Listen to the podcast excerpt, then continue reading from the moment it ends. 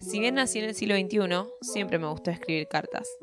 Hoy los dejo un poco en paz a mis amigos y familiares y los destinatarios se volvieron los temas que preocupan, alegran, entristecen, sorprenden y forman parte de nuestra vida.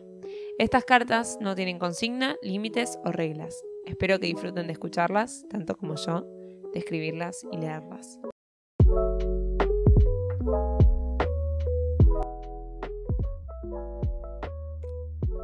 Hola, hola, ¿cómo están? Eh, bueno, este capítulo es bastante especial para mí porque las vivo un montón a las expectativas, la verdad. Están muy presentes en mi vida, como van a escuchar acá y como van a escuchar si todavía no lo escucharon en postdata expectativas, que recomiendo que se pasen por ahí, en donde también hablo de la encuesta que respondieron en mi Instagram, arroba matupaluch, eh, y en donde yo pregunto si tienen expectativas y como el casi el, 96% dijo que sí, así que me imagino que te va a interesar esta carta.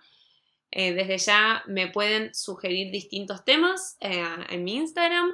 No se olviden de seguir el podcast en Spotify.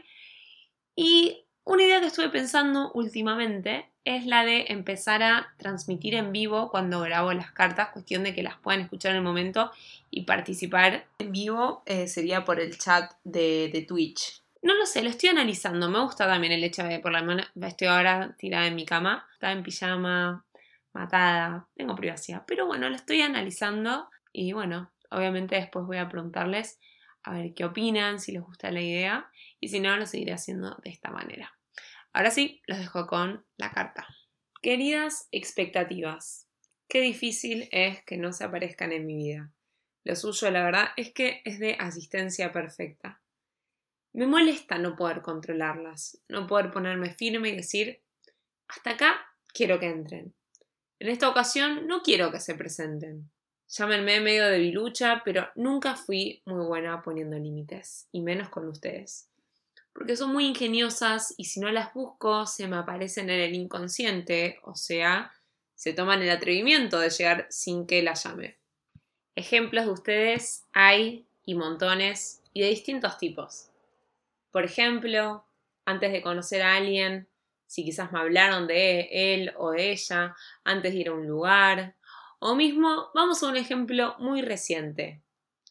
La nueva sesión o la session de Visa Rap con Paulo Londra. Todos expectantes. ¿Y qué pasó? Era imposible que una canción con la mitad de Argentina esperándola estuviera a la altura, ¿no?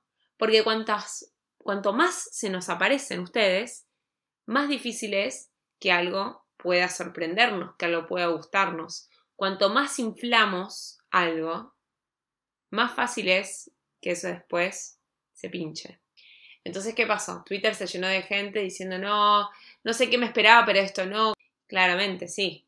Era la canción con más expectativas eh, en mucho tiempo. Nivel 23 millones de comentarios para que para que saliera y se juntaron un par de horas nomás. Comparémoslo con una montaña rusa en un parque de diversiones, ¿no? Fila de horas y horas para subirse a la montaña rusa, para salir de ahí decepcionado porque, o decepcionada porque no me había gustado tanto como lo esperaba. Y por eso la mejor montaña rusa termina siendo la que se aparece ahí en medio de la nada. La que me subo porque no tenía fila y por eso no le había puesto fichas. Y sí, termina siendo una experiencia buenísima es eso. Cuando me pasa algo que no estaba en los planes y mi cabeza no tuvo la mínima chance de premeditar o de sacar sus conclusiones, ahí es cuando mejor la paso. Porque ustedes no están, porque no puede haber sido mejor o peor, porque no se pensó en nada previamente, no hay con qué comparar. Pero ustedes, las expectativas son escurridizas y de todas maneras saben muy bien cómo meterse y con qué rapidez lo hacen manejan la velocidad de Usain Bolt en mi cabeza. Yo sospecho, y mucho, de quienes afirman no tenerlas en sus vidas y aseguran que ellos pueden controlarlas. ¿Son acaso humanos? Lo dudo. ¿Alguna especie de superpoder o rasgo divino tienen que tener? ¿Cómo van a no tener expectativas? Es muy difícil, además, que nos aparezcan cuando hacemos uso y gasto de los bienes más preciados, nuestro tiempo y dinero.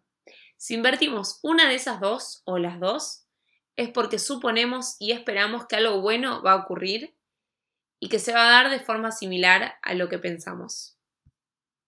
Pero ¿quién nos asegura que esos bienes están bien invertidos? ¿O que nada va a fallar?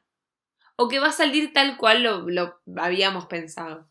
Para tratar de evitarlas, las convoco cada vez más, pero en modo de sabotaje. ¿Qué significa esto? Como no puedo no tener expectativas, todavía no desbloqueé ese nivel de inteligencia, intento tenerlas, pero negativas. Un poco macabro. Pero esto hace que cualquier resultado de la acción sea mejor del que imaginaba. Sí, porque tenemos miedo a decepcionarnos. Por eso después de la primera cita es, igual nada, no veo futuro. Por eso después de la entrevista laboral es, igual no creo que quede. Sí, un bajón. Pero mejor sorprenderse para bien que para mal, ¿no? Y ya sé que esto es como un mecanismo de, de defensa, que en realidad me sigo engañando, pero bueno, cada uno con sus métodos y mecanismos, ¿no? Igual cuesta, tampoco es tan fácil de dominar, y más cuando hay terceros involucrados. Si me dicen que la película o serie va a estar buenísima y es la mejor que vieron, o si es el mejor restaurante y el plato que comieron, la mejor canción que escucharon o la mejor persona que conocieron. Es muy difícil no poner expectativas ahí, ¿no? Como digamos que igual también somos todos un poquito exagerados y medio que ya abusamos un cachito de ustedes. Otra cosa también que pasa con los terceros. Nosotros ponemos expectativas en el resto. Muchas veces esperamos de los demás que actúen de cierta manera o como nosotros lo haríamos en su lugar. Y con el tiempo aprendí que hay que distanciarnos de esa idea porque vamos a terminar más desilusionados que año 2020. Aunque no es fácil, ¿eh? Yo digo también esto y me cuesta mucho no poner expectativas en los demás. Tiendo también a idealizar al resto, que yo creo que va un poco de la mano de ustedes de las expectativas.